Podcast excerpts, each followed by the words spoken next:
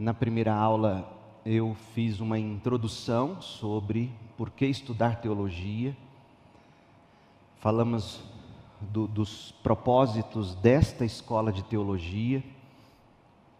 Na segunda aula eu introduzi o tema prolegômenos. Falamos que prolegômenos é uma introdução ao estudo da teologia. Discorremos sobre isso.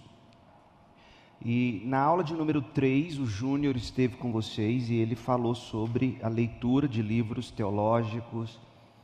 E, e a aula, para quem não veio, está no YouTube, está lá na playlist da Escola de Teologia. Você pode nos ajudar a divulgar isso gratuitamente.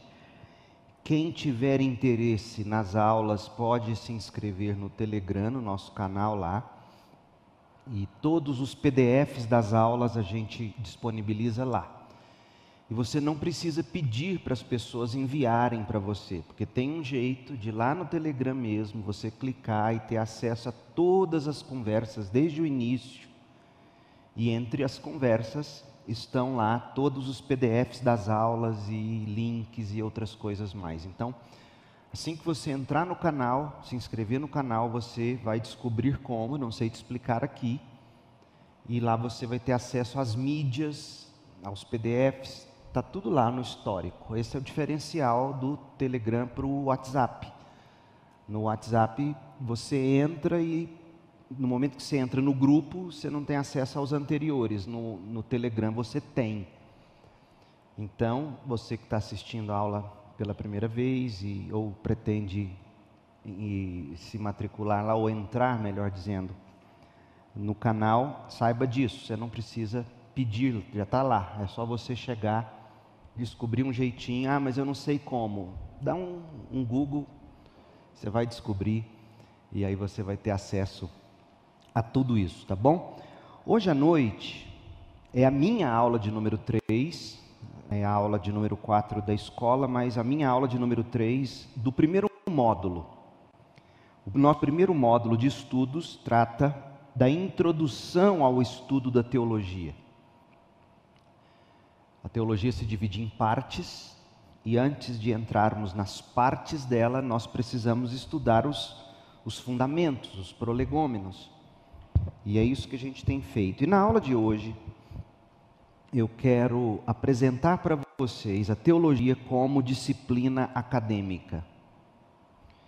Na última aula que eu dei, nós tratamos da, da teologia como ciência, e nós dissemos que ela é ciência no sentido de que qualquer indivíduo, em qualquer lugar do mundo, em qualquer época da história, com a Bíblia na mão, usando as, as técnicas corretas de leitura e de interpretação, porque é nisso que consiste a ciência da interpretação, você usar isso corretamente.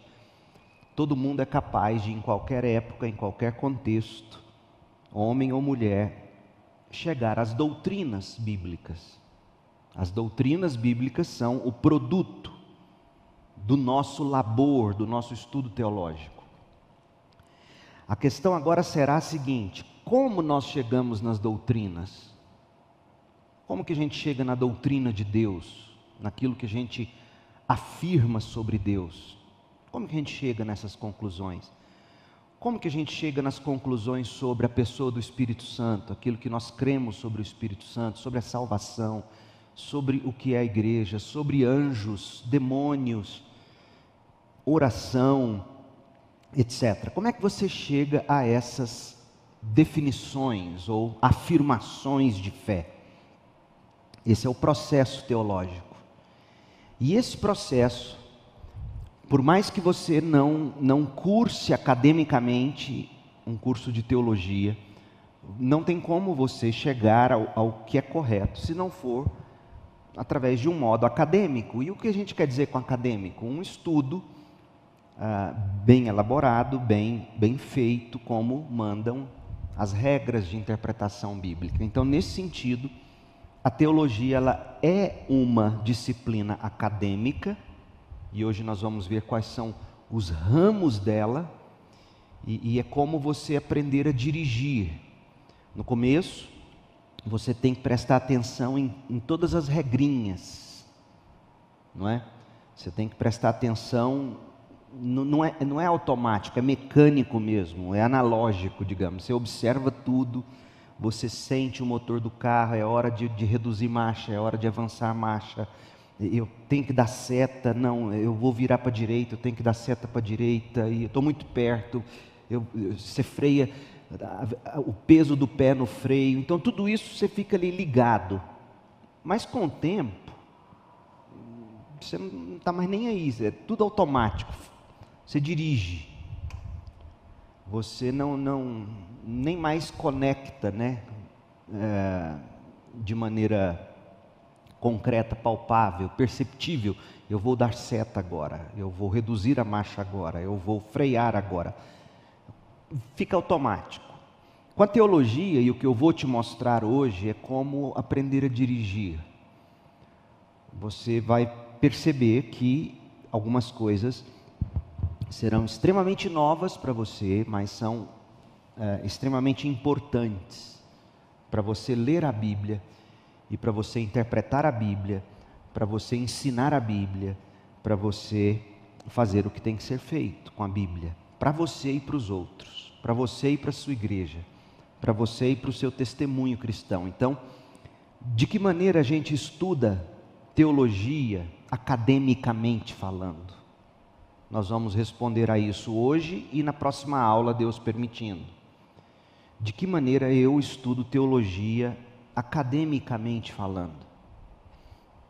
E, e, no final eu quero, inclusive, dar dicas de livros para vocês para cada uma dessas áreas, para você então mergulhar no estudo e no aprofundamento por você mesmo no que diz respeito a essas coisas.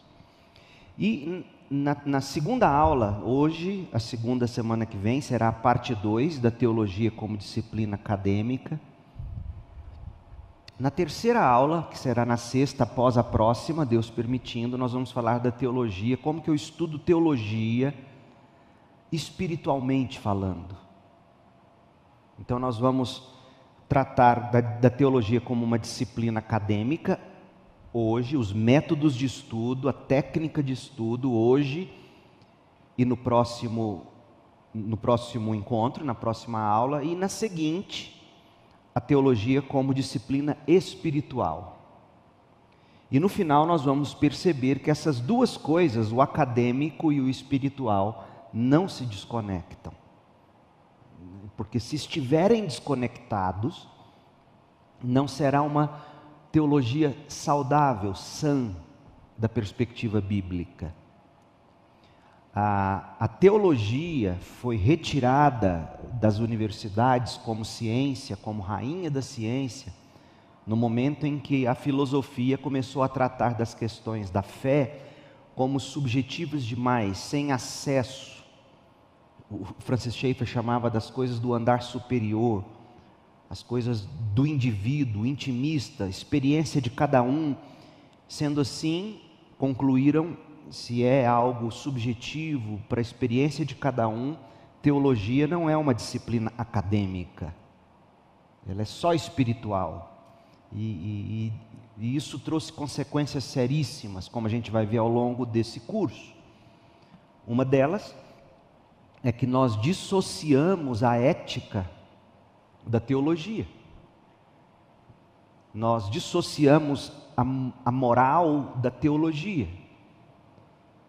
Nós dissociamos o comportamento cristão, a ética cristã, a moralidade cristã da teologia. Ou seja, o que, o que se crê enquanto ética na sociedade, o que se crê enquanto moralidade, não tem nenhuma ligação, ou eles fazem questão de dizer não deve ter ligação com a teologia bíblica judaico-cristã. O problema é que ética nenhuma, moralidade alguma, nasce sem pressupostos. E no momento em que você tirou os pressupostos da, da visão de mundo judaico-cristã, no momento em que você tirou a teologia como produtora, digamos, da ética, porque o que é a ética nós veremos? Nada mais é do que a aplicação das doutrinas, do que cremos. Então, a partir do momento que você tira a teologia como a supridora, a provedora, você fica com o humanismo e o relativismo e todos os ismos que hoje a gente tem e que imperam na nossa sociedade. Então, é importante a gente pensar na, na teologia como disciplina acadêmica, porque mostra para nós que o que a gente faz a cada momento em que a gente se propõe a ler a Bíblia não é uma experiência mística, no sentido de eu tenho a minha experiência com a Bíblia, você tem a sua, o outro tem a dele, ou eu nem preciso da Bíblia, eu tenho uma experiência com Deus sem Bíblia, sem igreja, sem ninguém e eu e Deus nos comunicamos, aí você transforma tudo aquilo que você crê no produto de uma mística. E chama ainda de cristianismo isso. Ou você trata isso de forma tão acadêmica que isso não tem qualquer relação com a sua alma, com o seu relacionamento com Deus, e, e não pode ser assim. Então, a teologia como disciplina acadêmica. Quando a gente fala de teologia, geralmente nos referimos especificamente à teologia sistemática ou dogmática. Já falamos sobre esses termos em aula passada.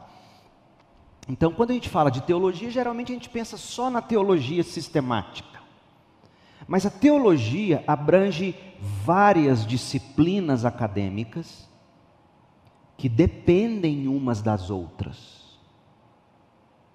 disciplinas acadêmicas. Então você entra para a universidade e você vai fazer um curso qualquer, você vai ter lá na área de humanas um é, português um, sociologia não sei das quantas, é, química não sei de que jeito, dependendo do seu curso. Você vai ter suas disciplinas acadêmicas para você construir o saber no seu campo de estudos. Para nós construirmos o saber no que diz respeito às doutrinas que cremos, as doutrinas que confessamos, as doutrinas que comunicamos, as doutrinas que ditam nosso comportamento, como pensamos, como sentimos, como vivemos ou agimos, para se chegar lá, nós seguimos uma, uma via acadêmica. São os vários braços da teologia. Então, a teologia ela abrange várias disciplinas, ela não se resume à teologia sistemática. Desde o início do século XIX, a maioria dos seminários na Europa e nos Estados Unidos, a gente fala do século do século XIX, porque, por exemplo, esse ano nós estamos completando 150 anos que o primeiro missionário batista chegou no Brasil, em Santa Bárbara do Oeste, cidade do interior de São Paulo. Então, nós estamos falando de meados para o fim do século XIX. Mas já existia seminários na Europa desde sempre, desde Reforma Protestante antes disso. Mas no, no início do século XIX, a maioria dos seminários europeus, americanos, começaram a definir seu currículo, ou seus currículos, de acordo com, em quatro ramos. Então, se você fosse estudar teologia, você ia se concentrar em quatro áreas no, no seu bacharelado em teologia, por assim dizer. Você estuda, você trata da, dos estudos bíblicos, você trata da cadeira de História da Igreja, Teologia Sistemática e Teologia Prática. Estudos bíblicos seriam os estudos que te levam a estudar os livros da Bíblia, a introdução a esses livros, o pensamento de cada autor bíblico, é, é, a interpretação desses livros. Então você lida com a Bíblia propriamente dita, nos estudos bíblicos. Na história da igreja, nessa cadeira ou nesse ramo da academia teológica, você vai estudar a história do cristianismo, a história do pensamento, o cristianismo em seu desenvolvimento missionário, você vai pensar o cristianismo em seu desenvolvimento de pensamento. Quais foram os primeiros pensadores teológicos da igreja depois dos apóstolos Pedro, Paulo, João, aqueles que nos legaram o Novo Testamento? Quem, quem continuou fazendo teologia, respondendo às questões da igreja? Ah, claro que não de forma autoritativa, como os apóstolos, né? Mas, mas quem continuou depois dos apóstolos sendo os pastores, fazendo teologia, como eles fizeram, como eles foram desenvolvendo aí o pensamento teológico, o, o, o que os cristãos começaram a definir, por exemplo, sobre trindade. Você vai ler a Bíblia, você não vai achar a expressão Deus trino ou trindade, a gente, mas a gente sabe que Deus é trino, Pai, Filho e Espírito Santo. Como é que a igreja chegou nessas conclusões? Quando foi? Como foi? Você estuda isso dentro do bloco História da Igreja. Então, no estudo bíblico, você lida com a Bíblia em si, na história da igreja, você lida com o como a igreja lidou com a Bíblia. E na teologia sistemática, você vai cuidar de, de organizar todos os conceitos, todas as doutrinas à luz da Bíblia e da história cristã. Então, a teologia sistemática faz você chegar às conclusões práticas. E a teologia prática, que lida com a aplicação de toda essa teologia. Geralmente a gente chama de teologia pastoral, Dentro da teologia prática você vai encontrar teologia ética e, e outras que nós veremos em instantes.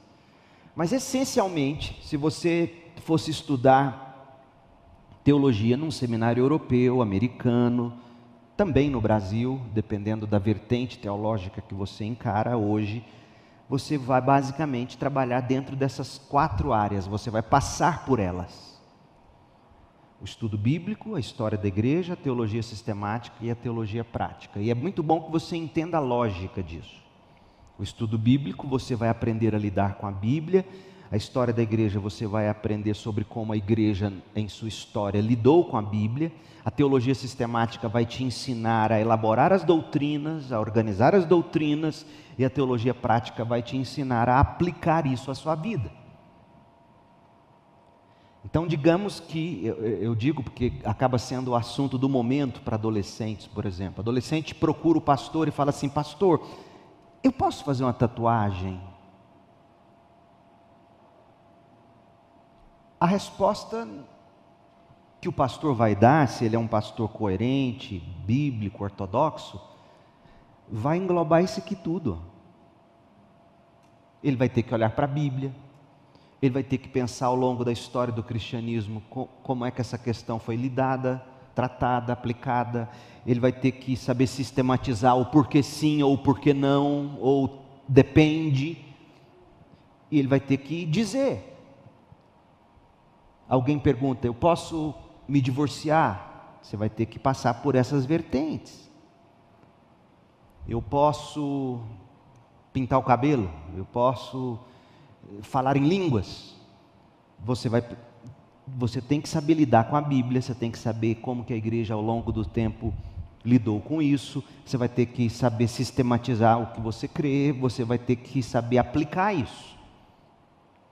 É como um médico, um médico você o procura para uma consulta, ele passou pelos ramos do saber dentro da universidade, e quando ele então faz um diagnóstico e te prescreve alguma coisa, ele fez isso baseado nos, nos ramos nos quais ele mergulhou para o conhecimento da medicina, especificamente naquele ponto. E isto em qualquer área do conhecimento. Então a teologia ela é uma disciplina acadêmica nesse sentido. Essa divisão é chamada, essa que eu acabei de mostrar para vocês, Bíblia, história, sistemática e prática. Essa divisão ela é chamada de enciclopédia pelos teólogos. É a enciclopédia do saber teológico. Seria na medicina a enciclopédia do saber médico, a enciclopédia do saber farmacêutico, jurídico, dependendo do seu curso. A enciclopédia envolve aqueles ramos que você precisa estudar dentro do seu ramo de estudos. E essa, essa expressão vem do grego, da ideia ou significa bem equilibrado, é, seria a educação bem equilibrada. Está vendo como é que é importante você pensar em termos de equilíbrio na interpretação bíblica? Ou, como os americanos dizem, uma educação que cobre todas as bases. Então, qual é a enciclopédia do saber teológico? Ela envolve Bíblia, história, sistematização do conhecimento, ou organização do conhecimento, e aplicação do conhecimento. Mas, essas quatro partes da, da, da enciclopédia teológica podem ser ainda divididas em disciplinas, em matérias agora. Então, digamos que o que eu falei para você é, aqui atrás, estudo bíblico, história da igreja, uh, teologia sistemática, teologia prática, imagina a universidade, o seu curso. Essas quatro áreas seriam ah, ah, as áreas do conhecimento, as cadeiras, as... e dentro delas você tem as disciplinas. Então você vai no Instituto de Biologia, lá na UFG, e você estuda várias disciplinas dentro do Instituto de Biologia, por exemplo. Então, dentro dos estudos bíblicos, você tem as disciplinas, dentro da história da igreja, você tem as disciplinas. A teologia sistemática lança mão de disciplinas, a teologia prática lança mão de disciplinas. E, e, quais seriam essas disciplinas, basicamente? A gente tem elas em oito categorias, que englobam aquelas quatro cadeiras do saber. As quatro cadeiras do saber, digamos, dão à luz essas oito disciplinas específicas. Hoje, se o tempo permitir, eu quero me concentrar nas quatro primeiras. E no próximo encontro, na próxima aula, as quatro últimas. E quais são essas disciplinas? É a teologia exegética, é a teologia bíblica, é a teologia histórica, é a teologia filosófica, sistemática apologética e de polêmica. Olha como isso é importante nos dias de hoje, quando o crente está tão envolvido na política e dizendo mais do que deveria, ou, ou dizendo nada quando deveria, e então. Se nós fôssemos crentes muito bem versados nas disciplinas teológicas, a gente saberia lidar muito melhor de um modo polêmico e apologético, como os tempos como estes em que nós estamos vivendo requer de nós. Então, essas são as disciplinas, as disciplinas específicas do, do, do acadêmico de teologia. Aí você está dizendo, pastor, mas eu, eu, é, eu não uso isso. É claro que você usa isso. Você não sabia que usa isso, ou nunca fez questão de saber. Mas a partir do momento que você define ou, ou um modo de comportamento, por exemplo, você está dentro do campo da ética. E você só chega à ética tendo feito a interpretação certa da Bíblia, envolve exegese, envolve teologia bíblica, à luz da história, teologia histórica, porque nós vamos perceber que uma das vantagens de nós estudarmos a teologia histórica é que a gente para de achar que Deus está revelando algo novo, que Ele nunca havia revelado para a igreja, isso é a maior demonstração de orgulho e vaidade que alguém poderia admitir. Então, quando você está num determinado comportamento aqui dentro da ética, isso é fruto de um estudo bíblico que envolve exegese, teologia bíblica, à luz da história, argumentos colocados de um modo coerente, organizado sistematicamente, que te convenceu, apologética, e portanto você vive assim. Então veja que todos nós, querendo ou não, lidamos com essas oito disciplinas do saber teológico. E precisamos delas para viver. Então, por exemplo, você é batista. A maioria aqui. Quem não é batista está presente? Levanta a mão. De onde? Igreja? Vivo por ti. Vocês batizam crentes ou crianças? Por imersão? Então, tudo isso, veja, está dentro da teologia prática ou pastoral. O fato de você se apresentar como batista, presbiteriano ou outra denominação, faz com que você esteja, digamos, caminhando dentro da teologia prática, pastoral. Por que, que nós batizamos como a gente batiza? Por que, que a gente serve a ceia como a gente serve? Tudo isso é fruto desse labor teológico que essas oito disciplinas nos ajudam a, a lidar com elas. Então, nós vamos caminhar por cada uma delas, e, e, e ao caminhar por elas, eu quero dizer para você uh, isso vai ensinar você a ler a sua Bíblia. Como é que você tem que ler a sua Bíblia? Às vezes as pessoas perguntam para mim, né, pastor, quando é que o senhor tem seu tempo devocional? Eu digo, toda vez que eu abro a Bíblia para ler, para mim é devoção. Seja preparando um sermão, seja lendo de manhã ou à noite antes de dormir. E, e ao ler a Bíblia, eu tô, estou automaticamente interpretando a Bíblia, aplicando a Bíblia. É assim que você lê a Bíblia. Então, não pense você que essas disciplinas do, do saber teológico que compõem a enciclopédia teológica, não pense você que isso é para gente que vai escrever livro de teologia. Não é. É, é também. Mas é para todo crente que se propõe a ler a Bíblia. Então, o que é teologia exegética, bíblica, histórica, filosófica, sistemática, apologética e polêmica, ética, pastoral ou prática? Vamos caminhar por isso. Primeiro, a teologia exegética. Vamos ver o que, que a gente aprende dela. A teologia exegética, veja bem, ela, ela responde a seguinte pergunta: O que ensina esse trecho particular da Bíblia? O que, esse, o que, que, o que, que esse texto particular, esse versículo, esse trecho, esse recorte bíblico, o que ele ensina? Olha que interessante. Porque muitas vezes a gente vai ler a Bíblia, e como é que você lê a Bíblia? Você lê assim: o que, que esse texto bíblico significa para você?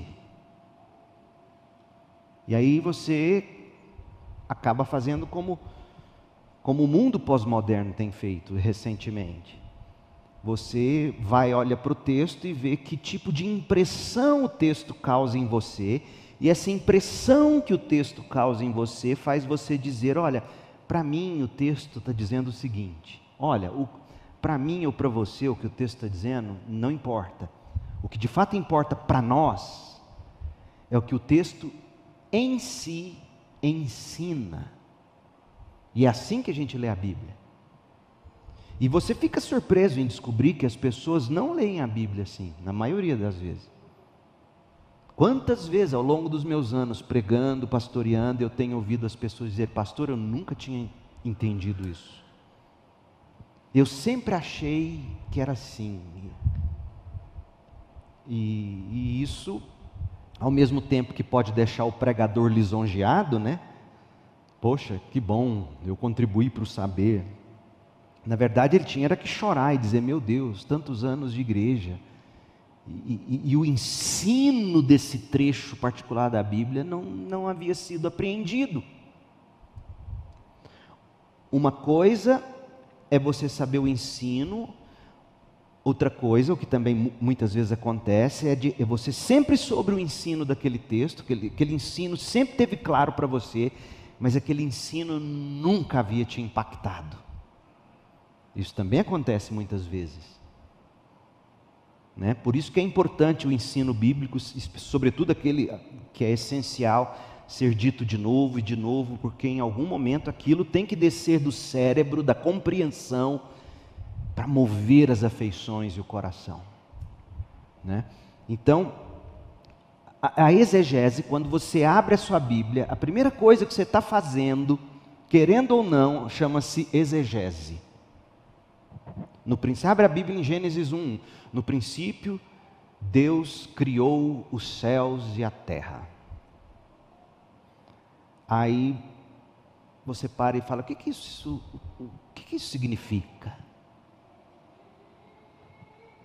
Quando você quer entender um texto, é a primeira, é a primeira ferramenta com a qual você tem que aprender a lidar para ler a Bíblia. Você tem que aprender a fazer exegese, vem do grego exegesis. E significa o quê? Significa explanação significa extração do significado. Então, quando você quer extrair o significado, quando você quer a explicação do texto, daquilo que é inerente ao texto, é do texto, é a intenção do autor que escreveu o texto. Quando você quer a explicação disso, quando você quer extrair o significado disso, você precisa saber fazer exegese. Você precisa. Então, para você não, não achar que é um nome difícil, lembre, relacione exegese com extração. Extrair o significado. É isso que a gente faz com a exegese. Você vai extrair o significado.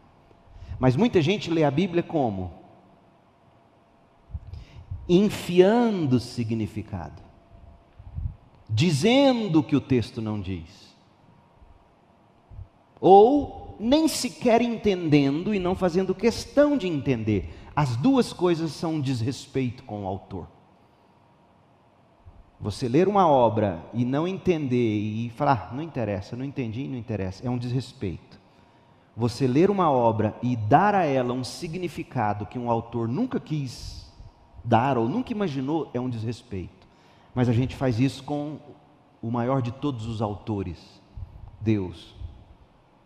A gente lê a Bíblia, a gente não entende a Bíblia, tudo bem, não entendi, isso é coisa para pastor mesmo, para mim não interessa, e você sequer tem um apetite para isso. E, ou você, ah, não, eu acho que significa sim. E, e não se importa. Agora veja que interessante, porque essa palavra exegese, que significa extrair, explicar, né? Exegomai, exegeomai, exegeomai. Ela aparece em João 1,18. E olha o que diz João 1,18: Ninguém jamais viu a Deus. O Deus unigênito, quem é esse? Jesus, que está no seio do Pai, é quem revelou o Pai. Essa palavra grega é de onde vem a palavra exegese. Jesus exegetou, vamos dizer assim. Jesus fez a exegese de Deus para nós, ou seja, Jesus extraiu para nós tudo que nós, neste momento da história e da vida, precisamos saber ou conhecer sobre Deus. Não é tudo que Deus é, até porque quando Deus se faz carne em Jesus, ele de algum modo se limita, certo? É óbvio, não é tudo que Deus é, mas é o bastante para nós o conhecermos hoje, foi o que ele revelou a nós. Então, exegese é isso, é, é você extrair o sentido, o ensino, é você explicar o significado do texto. E toda teologia começa assim, já que a Bíblia é a fonte do nosso conhecimento. O que, que a disciplina dos elementos da teologia uh, o, o, quais são os elementos da teologia exegética. Quando alguém se propõe a fazer uma exegese inteligente, bíblica, você tem que saber usar os elementos. Primeiro elemento, o cânon. O cânon é a Bíblia. Quais livros fazem parte da Bíblia? Eu estou lidando com um texto bíblico, um texto canônico ou não? Então, Em linhas gerais é isso. Você tem que estabelecer se o texto que você tem diante de você é um texto canônico, reconhecidamente inspirado por Deus, preservado por Deus para nós. E, e, os estudiosos eles se aprofundam nessas técnicas. Por exemplo, como é que você faz isso? O, o, o estudo canônico, o estudo textual. O que é o estudo, a crítica textual? O que podem ter dito os textos originais da Bíblia. Ou seja, qual é o texto bíblico? Tipo assim, imagina, Isaías escreveu o livro dele. Pela primeira vez, Isaías escreveu. Certo? Ele pegou lá o papiro, sei lá se era papiro, o que, que era.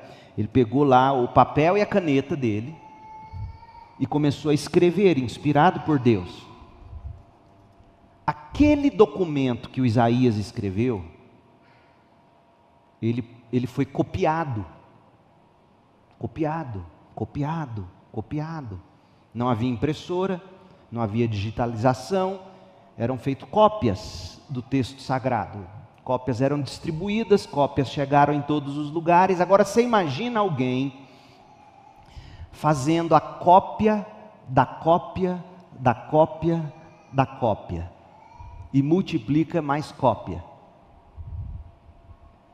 Então, quem garante que essa cópia que eu estou usando agora para traduzir a Bíblia para o português, Isaías para o português, quem garante que essa cópia, já que eu não tenho mais a de Isaías, o original, quem garante que essa cópia é fidedigna? A gente não estuda isso e graças a Deus a gente não precisa desses detalhes, porque tem muita gente boa fazendo isso. Por isso que antigamente, hoje a gente nem faz mais isso, é tudo digital. Você abria a Bíblia e você lembra que vinha escrito assim, ó, ainda vem, de acordo com os melhores textos. Ou de acordo com o texto massorético, não sei das quantas. Textos receptos, não sei de onde. O que, que é isso?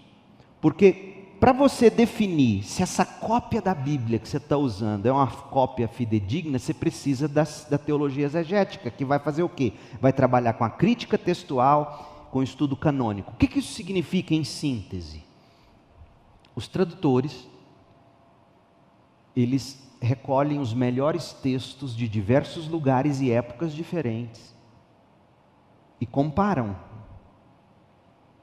e aqueles mais semelhantes, por exemplo, se às vezes está tá numa palavra ali, é, Jesus, digamos, e o cara copiou errado, está Jesus, sei lá. Espera aí, a palavra é Jesus ou é Jesus?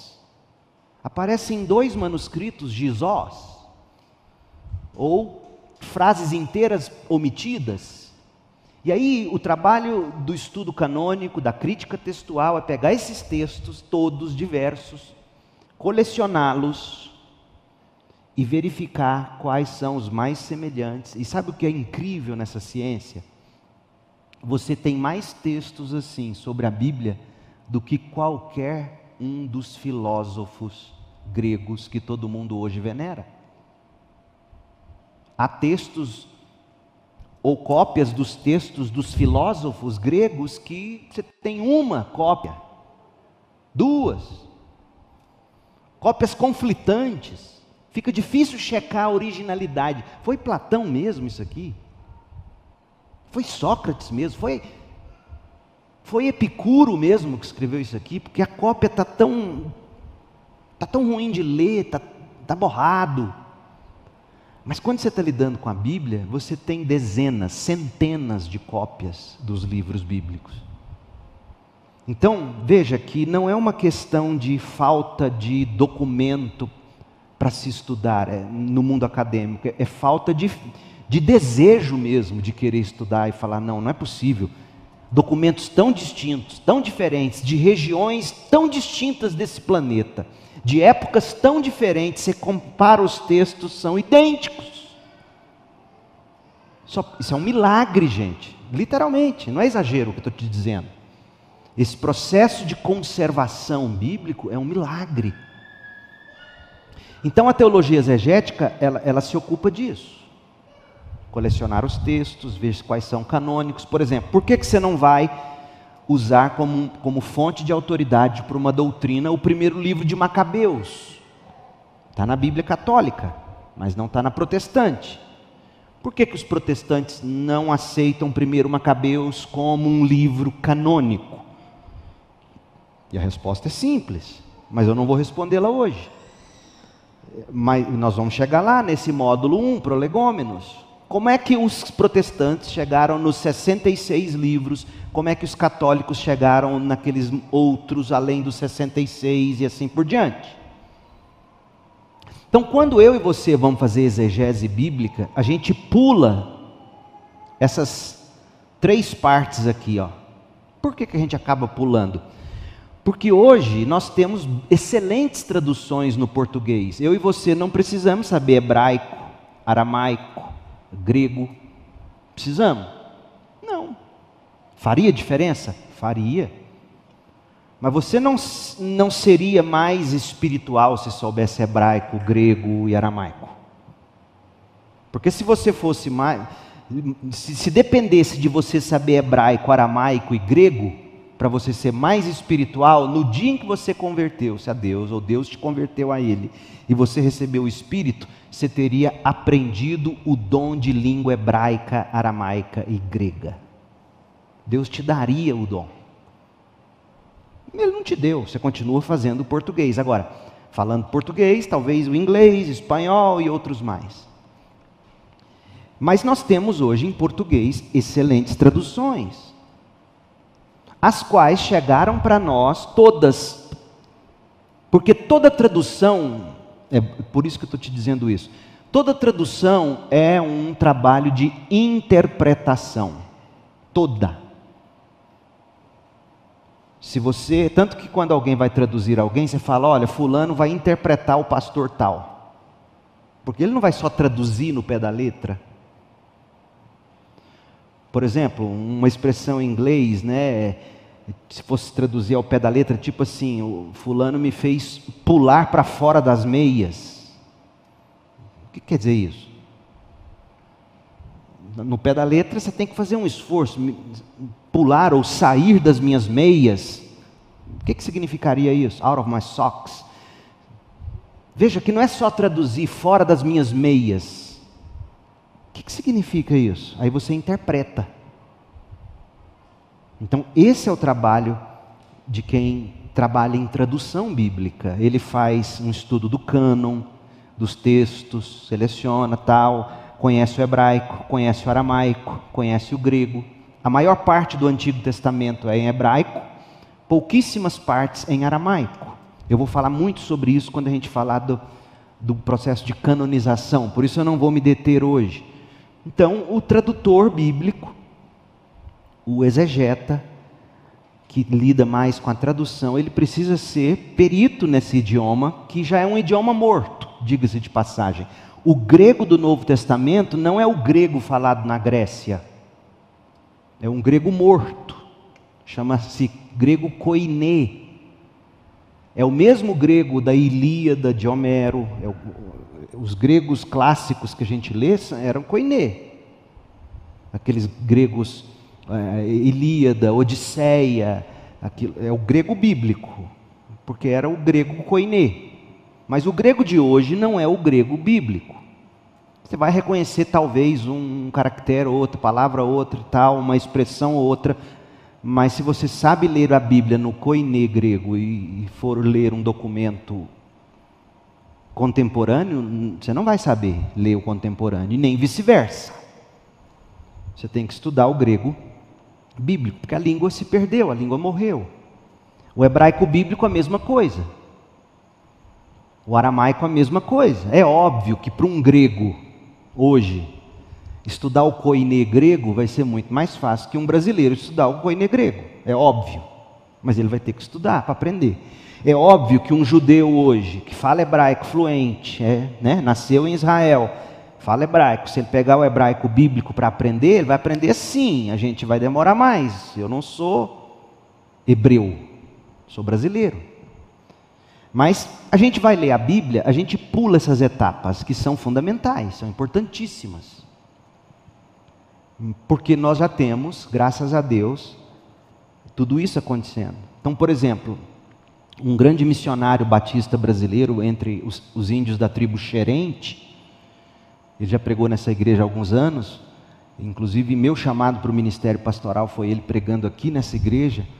Ah, Gunther Carlos Krieger, ele trabalhou décadas entre os xerentes, formou o vocabulário, aprendeu as expressões e traduziu o Novo Testamento, e se não me engano, partes do Antigo para a língua xerente. É o trabalho da vida dele. Hoje, o próximo missionário que chegar lá, o papel dele vai ser pegar o que já foi colocado no idioma, vai ser muito mais fácil. Então, quem está lendo a Bíblia em xerente, está se debruçando sobre o esforço do pastor Gunther Carlos Krieger, que fez esses três primeiros passos para eles. Nós, mortais comuns, quando a gente pega a Bíblia, a gente pula esses três, mas não se esqueça, para você ter a Bíblia aí hoje no aplicativo do seu celular, eles foi uma ciência de tradução, de interpretação, uma teologia exegética, certo? A exegese que a gente faz, ela, você está, por exemplo, lendo Gênesis. Você tem que entender qual é o gênero literário de Gênesis. É diferente do gênero literário de Mateus, de Atos, de Cânticos de Salomão, um é poesia, o outro é narrativa, o outro é história, o outro é profecia. Você tem diversos gêneros literários, e quando você está interpretando a Bíblia, lendo a Bíblia, você tem que entender isso. Você tem que saber quais são os gêneros literários, isso é um trabalho de interpretação. Você tem que entender um pouco da história, da geografia, da cultura do antigo Oriente Próximo que é o contexto onde o povo de Deus viveu. Eles eram um povo inserido numa cultura. Então a teologia exegética vai te ajudar a entender isso. É, é, é, por exemplo, por que, que Paulo, lá em Corinto, fala que as mulheres não podiam cortar o cabelo curto igual homem? Você tem que entender a, a geografia, a história, a cultura da cidade de Corinto, o que, que acontecia. Isso tudo faz parte da teologia exegética. Por mais que você nunca tivesse ouvido falar desse termo, você acaba precisando dessa ferramenta quando você quer entender determinados costumes. Você tem que entender a introdução de cada livro. Então, por exemplo, eu fiz muito isso aqui quando eu preguei as, as mensagens naquela série das 13 cartas de Paulo. O que, que a gente fazia geralmente? Eu, é, é uma maneira de ensinar você. Você vai ler um livro da Bíblia, o ideal é você ler uma introdução sobre aquele livro da Bíblia. As Bíblias comentadas hoje nos dão muito boas informações. Você vai entender a história, a geografia, a cultura. Você vai ter uma ideia ah, dos termos do autor, saber né, é, é, quem era o autor, como é que ele costumava escrever, qual é o tema central dessa carta ou desse livro qual é o esboço desse livro. Quando a gente fazia aqui unboxing Romanos, lembra que eu entregava os esboços para vocês de Romanos? Pra, aí hoje a gente ia ler o capítulo tal e falava: olha, dentro da estrutura de Romanos, nós estamos hoje aqui. Ó. Por quê? Porque isso é importante. Por exemplo, o livro do Apocalipse, se você não entender os paralelismos, sete paralelos contando a mesma história repetidamente sete vezes. Se você não entender isso, você faz do Apocalipse o que todo mundo fez hoje. Vira um livro de terror. Arrebatado, cadê? Minha mãe foi embora, eu fiquei. Quer dizer, o Apocalipse não, não tem a ver com isso. Né? Então, você precisa entender os esboços e tal. Os princípios de hermenêutica que é hermenêutica? Vem do grego hermeneuo, que significa interpretar. Ou seja, hermenêutica, do grego hermeneu, interpretar, ou interpretação, leia, leia João aí comigo, João 1,42. Olhando Jesus para ele, para Pedro, disse: Tu és Simão, o filho de João, tu serás chamado Cefas. E aí o, o evangelista João coloca essa observação, Cefas, que quer dizer Pedro. Essa expressão que quer dizer, no grego, se tivesse com a sua Bíblia grega, o original aberto, você não leria que quer dizer, você leria hermeneuo. E hermeneuo, hermenêutica, o que é hermenêutica? Hermenêutica é o que quer dizer determinada coisa. É a explicação. Então, a exegese estabelece o que o texto diz, o que a palavra diz, a tradução dela. Mas quem dá o significado é a hermenêutica, o contexto e tudo mais. Isso é muito importante. Porque geralmente as pessoas perguntam assim para mim, pastor, o que, que essa palavra no grego quer dizer? Deixa eu te dizer uma coisa. Nem sempre você saber o significado exato da palavra grega ou hebraica ou aramaica vai ajudar você a entender o significado. O que ensina você a entender o significado, primeiro, óbvio, é a tradução da palavra, é a exegese. O que ela significa? O que ela quer dizer? Mas o contexto vai dizer o que ela significa. É o contexto que vai dizer para nós o que determinada passagem quer dizer. Então, por exemplo, você está lendo Atos capítulo 2, línguas. Uh, e você vai ter duas palavras em grego lá para línguas, no, no grego. Uma vai ser glossa e a outra vai ser dialectos. Glossa é língua, e no grego, glossa pode significar o membro da sua boca, a língua mesmo. Minha glossa, minha língua, é assim no português. Eu tenho língua e eu falo uma língua. Então, você saber que glossa significa língua, não ajuda em nada naquele contexto. O que vai explicar para você o que é aquela língua é o contexto. E aí você vai ler Atos 2 e você vai descobrir que, além de glossa, Lucas, quando escreveu Atos 2, ele usou a palavra dialectos, que significa dialeto, idioma. Então, juntando essas duas palavras ali no mesmo contexto, observando o contexto em que diz lá que eles entenderam cada um a glossa no seu próprio dialecto. Você fala, poxa, essas duas coisas estão dizendo a mesma coisa. Eles falaram o idioma e cada um entendeu no seu próprio idioma. Então não adiantava eu te dizer, não, aqui é glossa, aqui é dialecto. Então a hermenêutica, que te ajuda a, a ver o significado, que te ajuda a ver o que quer dizer, ela depende da tradução de palavras, da exegese. Mas a hermenêutica é maior. É, é, envolve contexto, ideia central do autor ao escrever o livro, contexto imediato, contexto antes, contexto depois e, e assim por diante. Então, por exemplo, hermenêutica, línguas. Paulo está falando em línguas, ou sobre línguas, em 1 Coríntios 12, 1 Coríntios 14. E ele insere ali o 13, que fala do amor.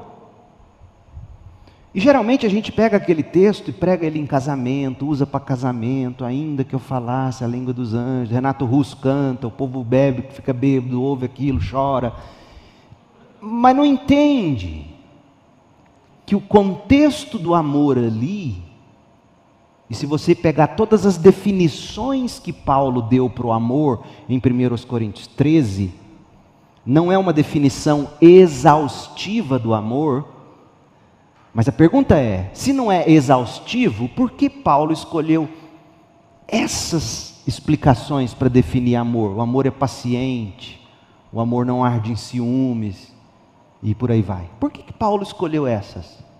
E logo ali, naquele, entre o capítulo 12 e o 14, que ele está falando de línguas, ele escolheu exatamente aquelas coisas, aquelas virtudes que faltavam nos coríntios.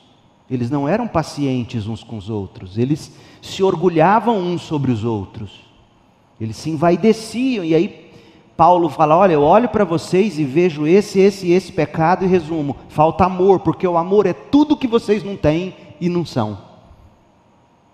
Então, isso é hermenêutica. A exegese ajudaria você a entender se a palavra amor que Paulo usou é ágape, é filéu, é eros, mas não te ajudaria em nada se você não entendesse o que é amor, por que daquele jeito, ou dito daquele jeito, naquele contexto, tendo Paulo já escrito o que escreveu até aquele ponto, e o que Paulo escreveria depois daquele ponto, e o que Paulo escreveu naquele capítulo como um todo. Isso é hermenêutica. E você consegue fazer isso. Se você é um leitor atento, lê de novo, de novo, vai sublinhando, vai anotando, você é capaz de ir captando isso. Então, a teologia exegética é fundamental para a teologia sistemática, que é o que a gente está aprendendo a fazer. Por quê? Porque todas as doutrinas que a nossa teologia sistemática produz, todas as nossas conclusões teológicas, tudo aquilo que a gente crê, fruto do nosso processo de estudar teologia, tem como fonte principal a Bíblia.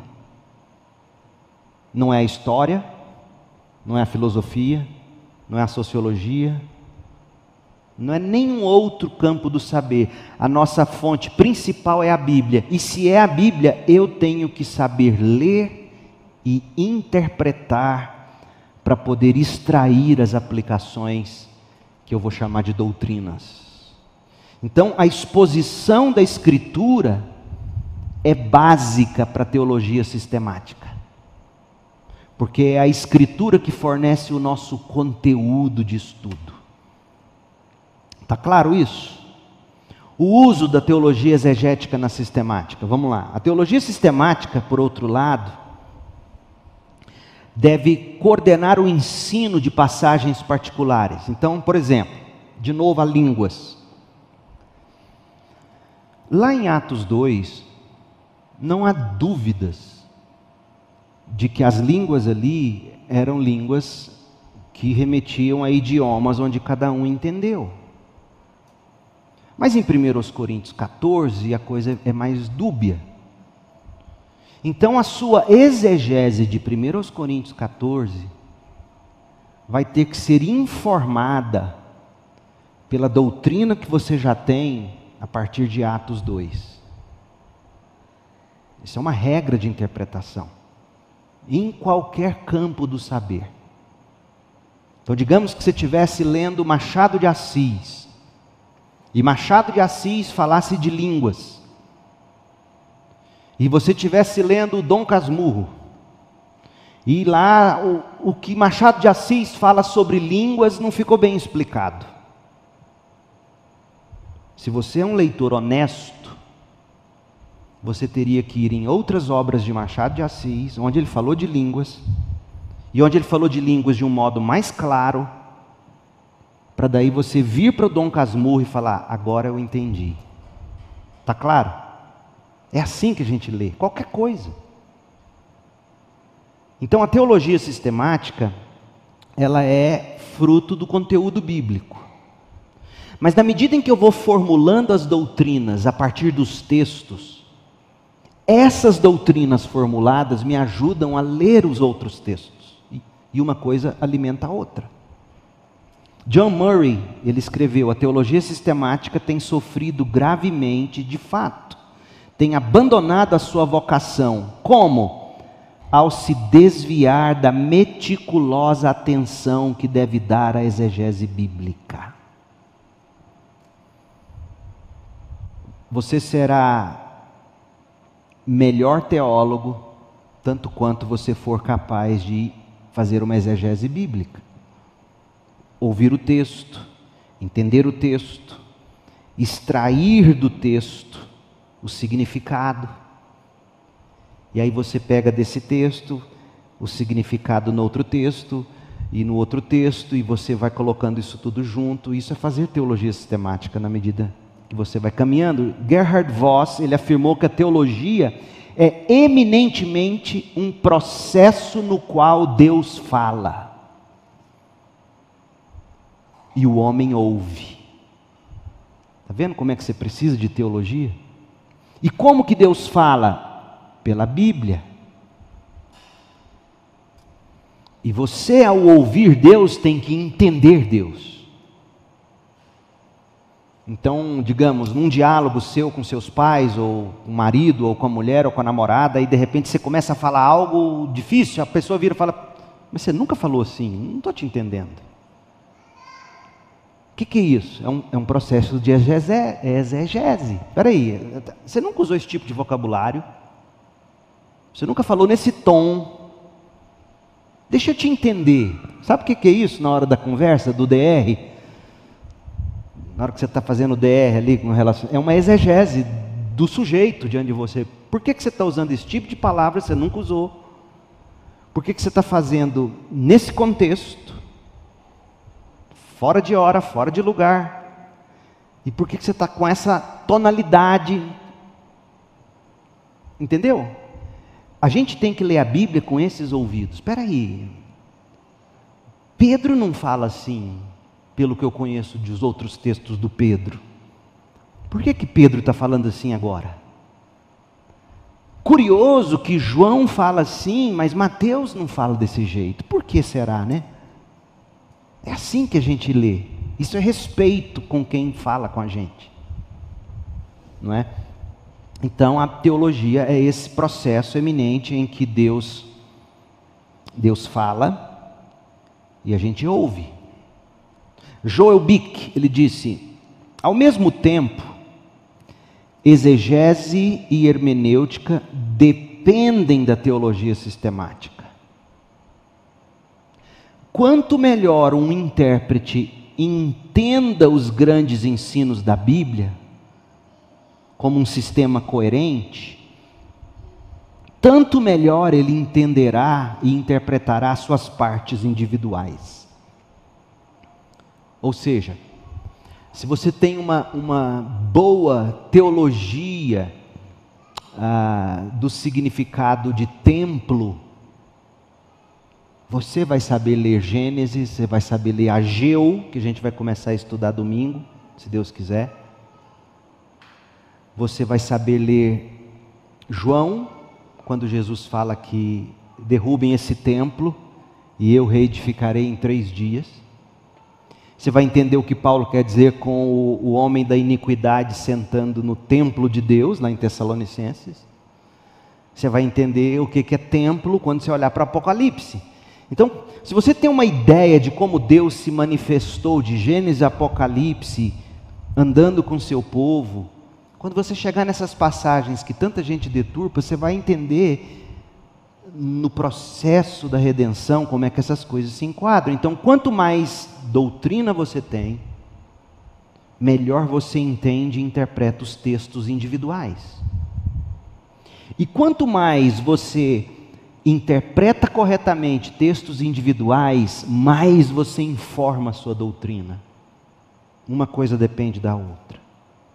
A gente precisa disso. É, você precisa dormir para ter saúde, mas quanto mais sadio, você dorme melhor. É mais ou menos assim. É, uma coisa retroalimenta a outra. Então, o que nós vimos até aqui foi a teologia bíblica. Eu quero a teologia exegética. Mas eu não vou conseguir seguir, já deu uma hora e quatro, eu acho.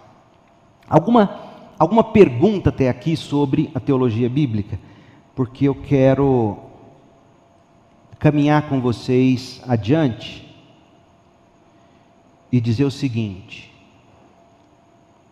teologia bíblica. Qual é a pergunta da teologia bíblica? O que, esse texto quer dizer, né? O que, que esse texto significa? Teologia exegética, perdão. teologia exegética. Qual a pergunta da teologia exegética? A pergunta da teologia exegética é essa: o que ensina um trecho particular da Bíblia? E eu quero aqui então recomendar alguns livros para você, ferramentas. Talvez você não vai ler numa sentada, mas vira e mexe você vai recorrer a isso. Eu gosto muito dos comentários bíblicos da Vida Nova. Todos os comentários bíblicos que a Vida Nova publica são confiáveis. Todos os comentários bíblicos que a Shed publicação, publicações publicam são confiáveis. Os do Carson, por exemplo, estão pela Shed. Todos os comentários que a cultura cristã publicam são confiáveis. Os comentários que a Fiel publica, essencialmente, são os comentários, aqui eu estou me referindo aos de João Calvino, são confiáveis. Por que, que eu estou recomendando comentários bíblicos para teologia exegética? Porque o comentário bíblico é a teologia exegética. Por isso que quando você lê um comentário bíblico, você, você acha ele seco, não tem tanta aplicação. Porque o propósito do autor que está escrevendo o comentário não é fazer teologia pastoral, necessariamente. É fazer teologia exegética. É interpretar o texto. Fazer a hermenêutica do texto. E aí, se você quer um comentário bíblico com teologia pastoral, você vai para um, um, um excelente comentário que está em português e que muito pouca gente valoriza, do Matthew Henry, a editora CPAD publicou, um puritano e ali as aplicações que ele faz, não é o, não é o comentário do Matthew Henry resumido, não. Tem ele resumido, tem ele em quatro grandes volumes. E você vai ver como ele. E é interessante, porque quando você lê o Matthew Henry, você vai ver como é que os puritanos do século XVII faziam teologia pastoral, como é que eles aplicavam a Bíblia. É muito interessante. Ao mesmo tempo que você vai entender o significado dos textos, você vai ver as aplicações. Outro teologia pastoral são os comentários do Hernandes Dias Lopes, é teologia pastoral, é, já é aplicação. Mas os, a teologia exegética, que é o que você vai aprender, você quer entender por você mesmo, o que, que significa essa palavra, o contexto, o que, que significa esse texto. Eu recomendo qualquer comentário da Vida Nova, da Shed, da cultura cristã, da fiel e as Bíblias comentadas, que são boas. Para mim, a melhor que há hoje no mercado é a NAA, Bíblia Comentada Nova Almeida Atualizada. Além disso, para você saber fazer uma boa teologia exegética, é bom você ter panoramas dos livros da Bíblia. E um, esse panorama que eu estou indicando aqui, da editora Vida, ó, Panorama do Antigo Testamento, editora Vida, do Andrew Hill e do John Walton, editora Vida.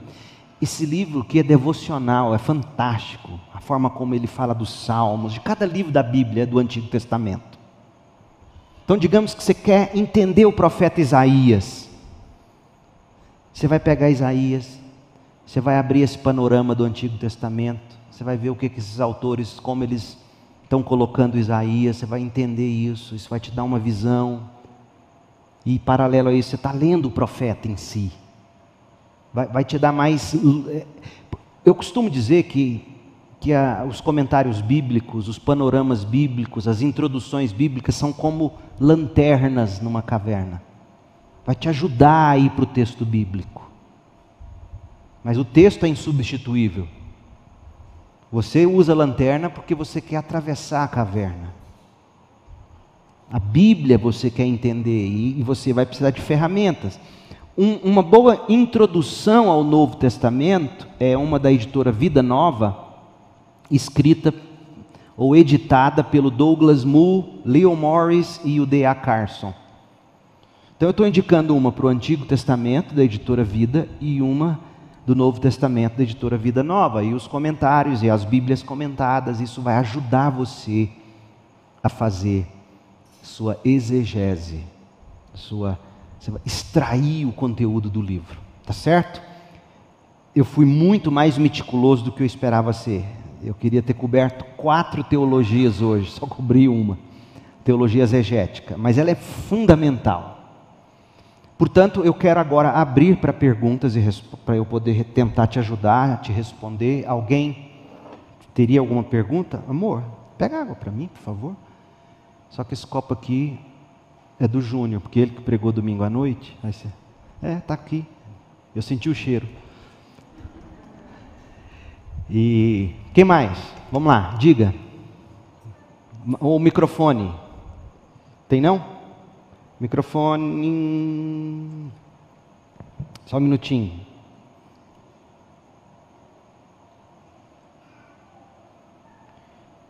Diga, mocinha.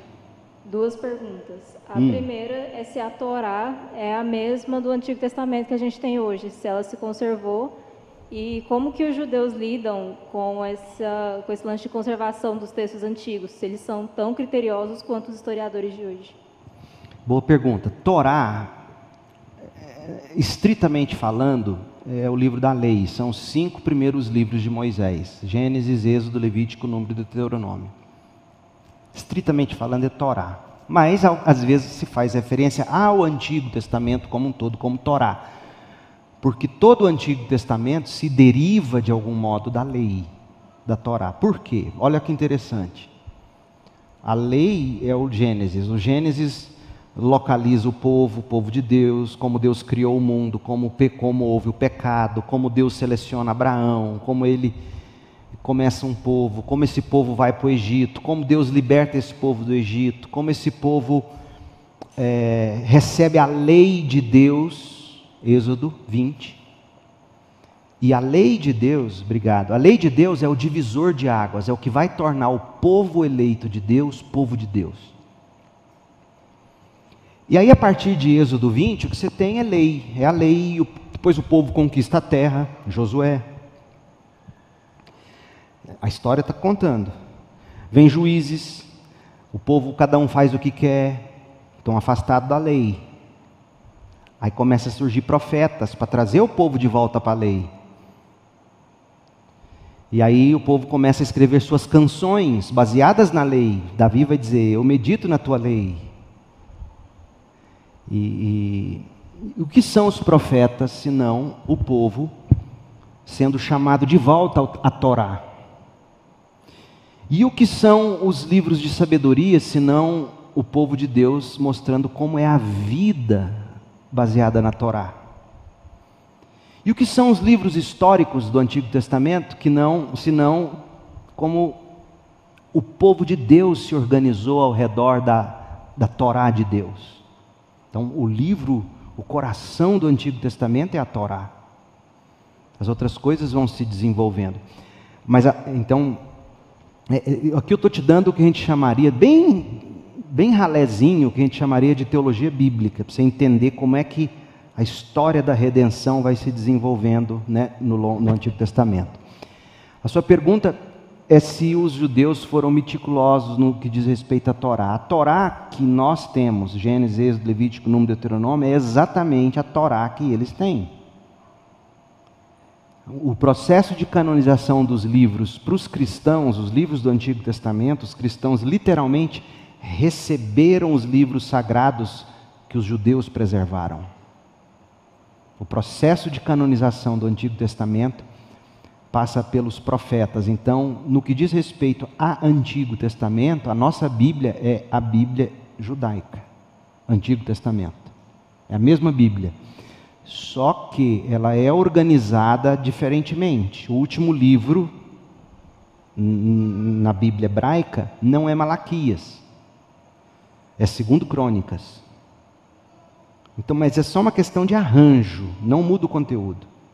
E há toda uma explicação para isso que eu pretendo dar quando a gente for tratar da canonização. Mas Malaquias é o último profeta de Deus. Então os cristãos não estão errados. Depois de Malaquias, qual foi o próximo profeta a ser levantado em Israel? João Batista. Malaquias é o último profeta, Zacarias é o penúltimo e Ageu é o antepenúltimo. sendo que Ageu e Zacarias foram contemporâneos.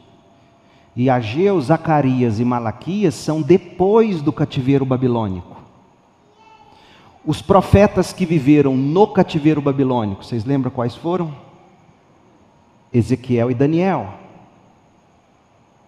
Então, fora Ezequiel e Daniel, que viveram no cativeiro, lá na Babilônia, e Ageu, Zacarias e Malaquias, que profetizaram para Israel quando voltou do cativeiro, os demais profetas são todos de antes do cativeiro, dizendo para Israel: volta para a lei, senão vocês vão ser punidos. Então, sim, eles meticulosamente preservaram, é a mesma Bíblia que a gente tem, e assim por diante. O que mais? Teve outra pergunta aqui dentro? Não, né? O senhor falou aí da questão da, da, da, da Bíblia na linguagem grega, hebraica, aramaica. Onde é que entra a Septuaginta nessa aí? Foi escrita, no caso, em latim, né? Não, grego. Grego. A Septuaginta é o seguinte: a Septuaginta é a tradução do Antigo Testamento, Gênesis a Malaquias, em grego. Tá? E por que, que ela foi traduzida para o grego? E por que, que há partes aramaicas na Bíblia? É muito interessante. O povo de Deus, quando foi para o cativeiro, vou começar pelo aramaico. O povo de Deus, quando foi para o cativeiro babilônico, e lá eles ficaram por pelo menos 50 anos, até que Deus levantasse o Ciro, rei da Pérsia, que fez o decreto para eles irem para a terra prometida. Então você imagina, 50 anos fora da sua terra, sem falar o idioma hebraico. Seus filhos começam a nascer, eles não sabem o hebraico. É o que acontece com o filho de brasileiro nos Estados Unidos. Vai para a escola americana, fala português male male, não lê direito, porque convive com americano. Então, os filhos dos judeus começaram a conviver com babilônios e foram aprendendo a língua babilônica, o aramaico, aquela língua semítica e eles foram perdendo contato de algum modo com a com a lei. E aí algumas passagens, curiosamente, de Daniel que está na Babilônia, são escritas em aramaico. Agora olha que lindo. Eu não vou saber te dizer quais são. Um bom comentário bíblico em Daniel vai te dizer isso. Se ele não te mostrar isso, ele é um comentário incompleto de Daniel.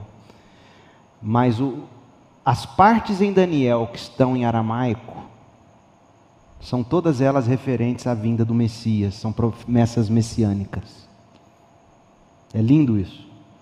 Então, existem essas partes em aramaico, por quê? Porque era o período histórico em que o povo, Deus estava se revelando, mas o povo não falava o hebraico.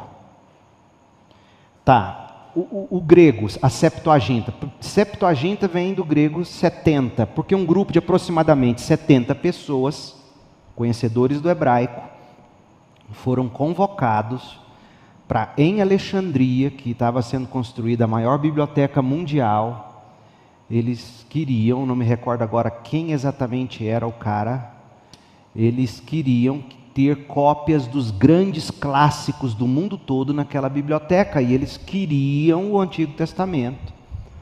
E aí eles traduzem a Bíblia de Gênesis a Malaquias, traduzem para o grego.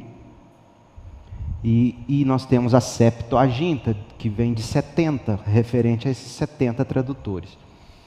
E é interessante, porque a maioria dos cristãos do Novo Testamento que viviam no Império Romano e que falava grego e não sabia mais ler hebraico, leu o Antigo Testamento no grego. Leu o Antigo Testamento na versão Septuaginta. Do mesmo jeito que você está lendo a Bíblia, de repente, na ARA, ao meio da revista atualizada, ou na NVI, ocorre que todas são o mesmo português, né? Só, mas eles escolheram, em vez de ler a Torá no hebraico, eles leram a Torá no grego. E aí você vai descobrir, em alguns textos dos autores do Novo Testamento, que muitas citações do Antigo Testamento são no grego, da tradução da Septuaginta, e não do hebraico. Então é uma área fascinante do, do saber. A diferença é essa. A Septuaginta foi traduzida lá no Egito, né? E, e um documento importantíssimo, e está aí até hoje e tudo mais. Pra, só para completar agora essa pergunta que eu fiz, até que eu troquei, falei do latim, e a vulgata? Quem? Vulgata. Grafa? Vulgata. Ah, Vulgata Latina. É, Então, a é. Vulgata Latina não me lembro o ano. Ela é traduzida para o latim, São Jerônimo fez a tradução, ah, de Jerusalém, e é uma história curiosa, já ouviram contar? Ele tinha sonhos pornográficos. Ele era solteirão. E ele aprendeu grego, traduziu o grego para o latim. E ele falou: Eu não posso ficar sonhando essas coisas. Ele falou: Eu vou aprender o hebraico. Estudou hebraico, traduziu o hebraico. Então, se você luta com pornografia, vai estudar hebraico, vai traduzir a Bíblia.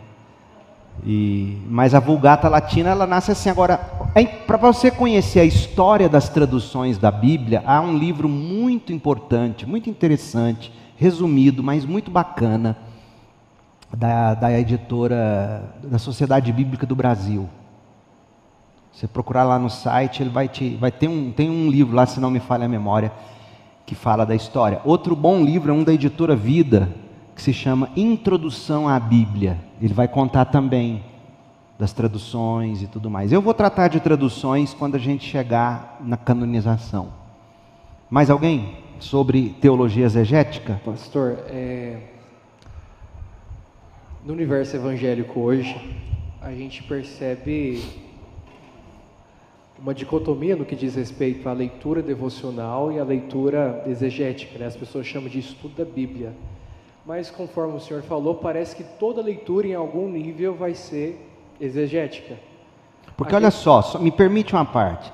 Se você não souber ler exegeticamente, você vai interpretar mal o texto. Se você interpretar mal o texto, você vai aplicar mal o texto. Se você aplicar mal o texto, você pode até ser edificado, mas foi edificado errado sobre areia, vai cair, não funciona. Então, a exegese é importante para a boa edificação. Uma coisa depende da outra.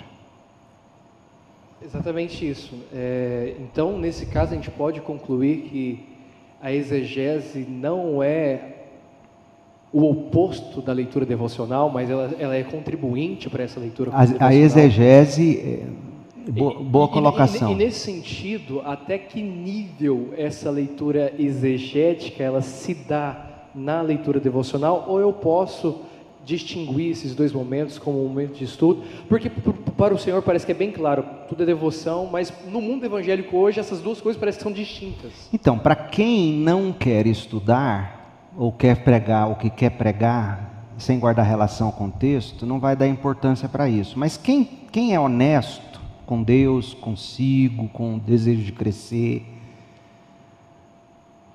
o que é uma leitura exegética na prática? Vamos lá, vamos, pegar um texto bíblico. O que é uma leitura exegética na prática? Vamos abrir aqui em 2 de Pedro. Digamos que você está lendo devocionalmente Pedro, certo? 2 Pedro, eu estou lendo na NVT. Você tem sua Bíblia e abre. Abre aí sua Bíblia. Vamos ler a Bíblia. Exegética devocionalmente. Show. Então, o que, que você está fazendo? Eu, Simão Pedro. Simão Pedro. Por que que Pedro se chamou de Simão aqui? Ele é Pedro. Simão Pedro. São perguntas que você vai guardando no seu radar. Escravo, apóstolo de Jesus Cristo, escravo e apóstolo. Escrevo esta carta a vocês que compartilham de nossa preciosa fé. Até aqui está claro, não precisa. Você entendeu o que está sendo dito ou não? No máximo, um, um ponto interessante: o nome composto, Simão Pedro. Mas você entendeu que Simão Pedro se autodenomina escravo, apóstolo de Jesus Cristo, ele está escrevendo esta carta aos que compartilham da nossa preciosa fé. Quando ele diz, escreva essa carta aos que compartilham da nossa preciosa fé, ele está escrevendo essa carta para crentes ou descrentes? Crentes. E olha só o que é exegese, o que é hermenêutica, e, e daí a interpretação. E isso é uma leitura devocional. Olha só, curioso que Simão Pedro, que está escrevendo a carta para crentes, usa uma maneira especial de definir crentes. Quem são os crentes? Aqui em 2 de Pedro 1. Quem são os crentes? Leia aí. Quem são os crentes? Hã? Tira a máscara e fala alto, que eu não estou ouvindo. Escravos? Não. Não, não, não, não. Escrevo esta carta a vocês crentes. Não é isso que ele diz. Escreva essa carta a vocês que compartilham de nossa preciosa fé. Quem são os crentes para Pedro até aqui? Quem compartilha da nossa preciosa fé. Opa! Então não basta dizer que eu sou crente. Escuta, gente, isso aqui é sério. Isso aqui é leitura devocional, exegética, hermenêutica. Ele qualifica crentes. Crentes são os que compartilham de nossa fé preciosa. Então, há um conjunto de coisas que precisam ser cridas para eu me denominar cristão ou crente. E, e, eu vou te dar uma dica, lendo aqui o texto, estou só no versículo 1 ainda. Qual é o pronome que ele usa aqui? Qual é o pronome? Até onde a gente leu, você está com a Bíblia aberta. Você está olhando para mim, você está em pecado. Você tem que estar tá olhando na Bíblia agora. Qual é o pronome que ele usa? Nossa. É um pronome, primeira pessoa do singular ou do plural, né?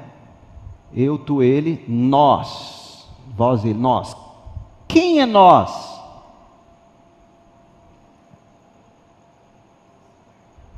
Quem é nós?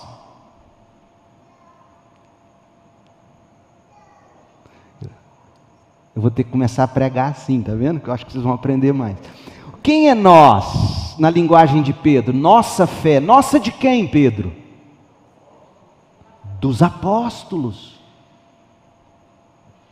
E aí, se você tem uma teologia certa, você vai lembrar lá de Efésios, Paulo falando do fundamento dos apóstolos. Então, Paulo tá, Pedro está dizendo que ele se vê escravo, que ele se vê apóstolo de Jesus Cristo, ele está escrevendo uma carta para crentes, e esses crentes são qualificados. Quem é crente? Quem compartilha da fé preciosa dos apóstolos. Agora eu posso até aplicar. Como é que eu vou aplicar isso aqui? O que eu creio fundamenta-se nos apóstolos bíblicos ou inventos de doutrina? Porque se o fundamento da minha fé está em ventos de doutrinas, a próxima pergunta, devocional: será que eu sou crente? Porque não importa se você é crente, importa no que você crê. E Pedro está dizendo que tem que ser aquilo que os apóstolos compartilham em comum. E ele chama essa, esse conteúdo doutrinário de precioso. Então, para Pedro, doutrina é algo precioso. Olha quanta coisa num versículo. É leitura devocional, não, ou não foi? Olha quanta coisa a gente extraiu. Eu me vejo assim, eu me vejo escravo. Mas um escravo com privilégio, porque eu sou enviado de Jesus Cristo. É, e eu compartilho de uma fé que é preciosa, uma fé fundamentada nos apóstolos. E eu tiro de que é nos apóstolos por causa do pronome. Todos os apóstolos, geralmente, quando vão falar de crença, fé ou doutrina, eles falam nossa, nosso ensino, nossa. A fé que uma vez por todas foi entregue aos santos, lá em Judas. Então, essa é a leitura que eu chamaria de exegética barra devocional. Exegética, porque você quer extrair o significado. Lembra, exegese? Você extrai o significado. E ao extrair o significado, você aplica. Você cresce. E a gente poderia seguir lendo assim. Essa é a leitura devocional. Agora, se você não leva em conta a exegese, você nunca teria chegado a essas conclusões. Você teria achado que isso aqui é só uma forma de falar.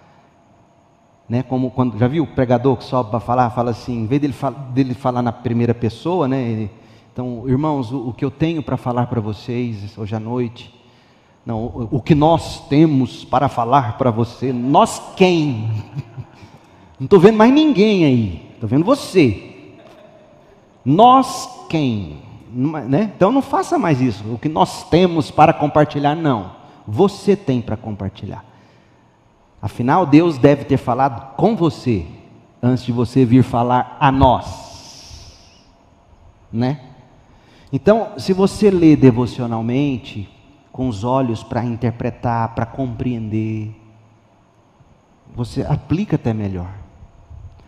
Agora, é óbvio que eu não conseguiria fazer esse tipo de leitura no início da minha vida cristã.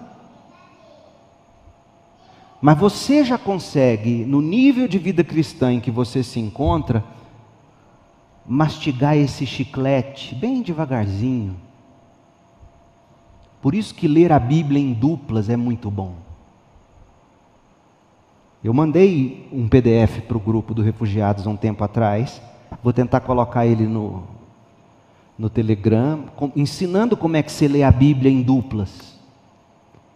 Porque você lendo a Bíblia em duplas, um para o outro, ponderando, por que, que Pedro se chama Simão Pedro? Vamos ver se lá na primeira carta ele chamou a si mesmo de Simão Pedro? Aliás, faça esse exercício. Abra aí. 1 de Pedro 1. Vamos ver como é que ele se chamou lá. Eu não me recordo. 1 de Pedro 1. Pedro é doido. 1 de Pedro 1, eu Pedro. Segunda carta, eu Simão Pedro. Você acha que é à toa? Talvez seja, nesse sentido. Mas é interessante. Por que, que na primeira carta ele só se autodenomina Pedro? E na segunda carta ele se autodenomina Simão Pedro. É assim que a gente lê a Bíblia, fazendo perguntas, fazendo comparações, compreendendo e assim por diante. Outra pergunta. Je é, Jefferson. Jonatas, perdão. Jonathan.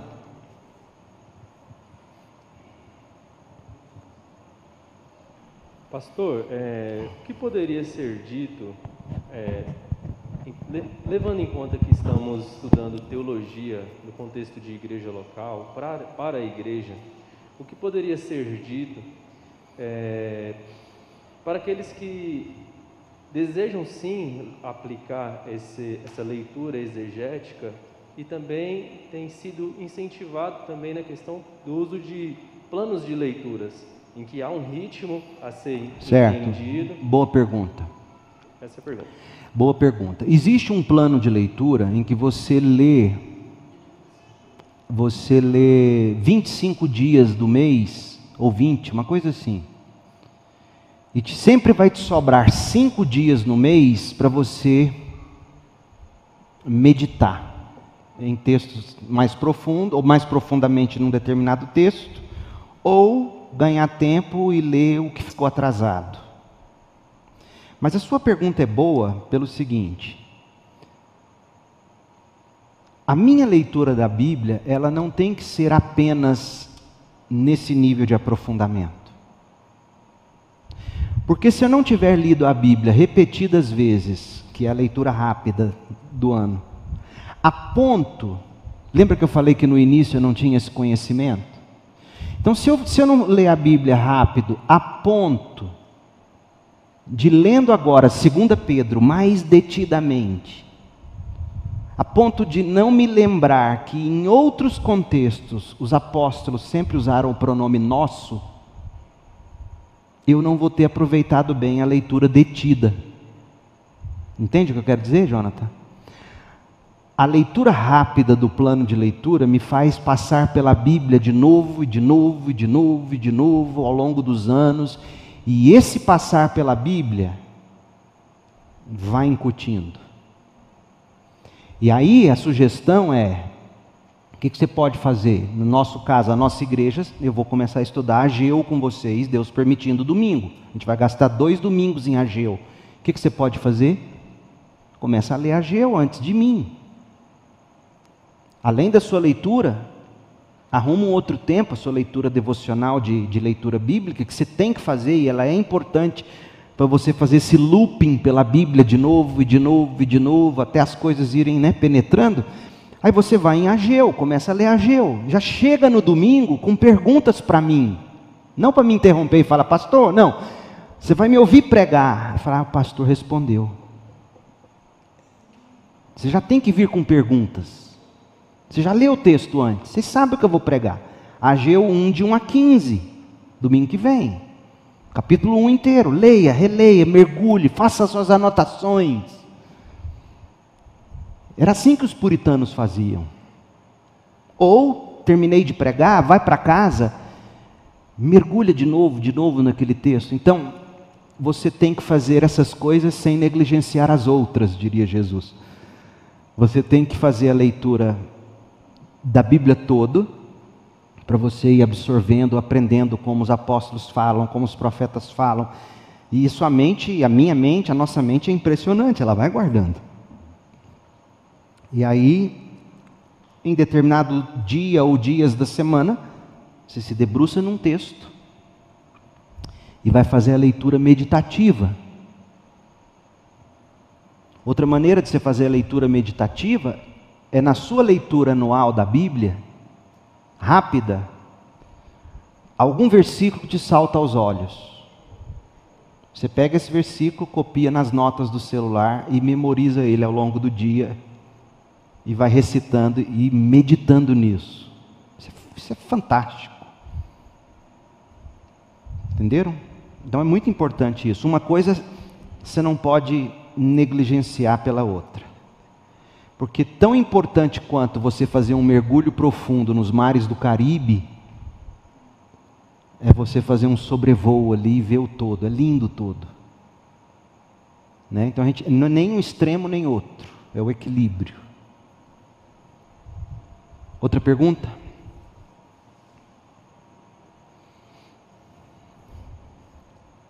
Certo? Podemos encerrar? Então fica aí a tarefa de casa. Vocês vão fazer a leitura exegético, meditativa, devocional de Ageu 1 para domingo. E venham com perguntas. E me ouçam. Deixa Deus falando. Me corrijam se eu falar errado. Né? É, aprendam. É, é assim que a gente cresce lendo a Bíblia. Tá certo? Vamos orar? Deus querido, como é bom nos aprofundar no estudo, no ensino da tua palavra e das ferramentas teológicas para lermos tua palavra, aprendermos a lê-la.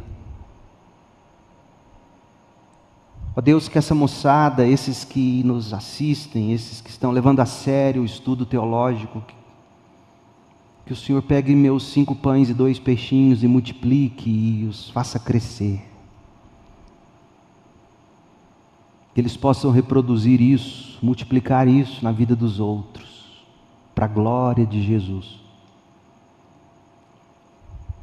Ajuda-nos, Pai, a manter a fé preciosa que recebemos dos apóstolos Nós oramos, Pai, agradecidos em nome de Jesus. Amém.